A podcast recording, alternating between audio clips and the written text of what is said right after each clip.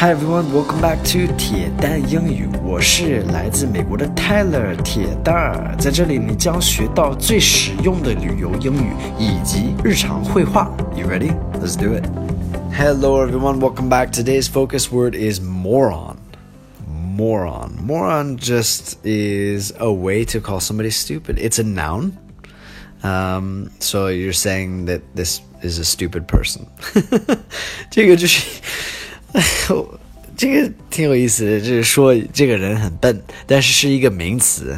So I'm teaching you this word for a reason, OK？呃，我今天教你们这个单词是有原因的，就是咱们慢慢听一下哈。So we don't use numbers as we do in China to say someone is stupid. Like uh, in China, we say 250, 二百五，这个就是说呃一个，yeah。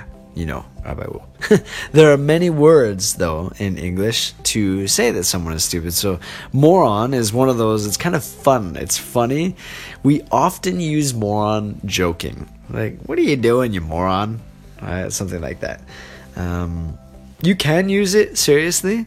If you're really frustrated, if you're really angry, you can use it that way. But typically, I think we use it, we use it more for joking. But both. So be careful. All right, so let's listen to today's dialogue and go from there. Jeez, did you see that moron just cut me off? Let it go. It's not worth it. He's oblivious to what he did. All right, so there's some good vocabulary in here. Jesus, what a 天呐 Did you see that moron just cut me off? 你有没有看到那个傻子？呃，加塞儿就是不是加塞儿。 cut me off is like 就是抢我道，like if you're driving and somebody cuts into your lane，呃，你在开车，然后他突然间就并过来了，然后就，呃，就是就抢了吧，抢到了。Let it go，就是别管啦，Let it go，like don't worry about it。啊、uh,，it's not worth it，不值得你去管这事儿。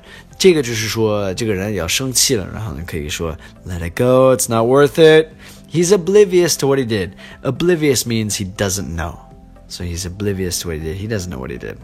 So some key vocabulary here is Geez, moron, cut someone off, let it go, not worth it, and oblivious. Some cool vocabulary today. Hope you guys learned something. Thank you for listening. As always, thank you for your support. I'll speak to you guys soon. Speak to you on the next one. Take care. Have a good one. Bye.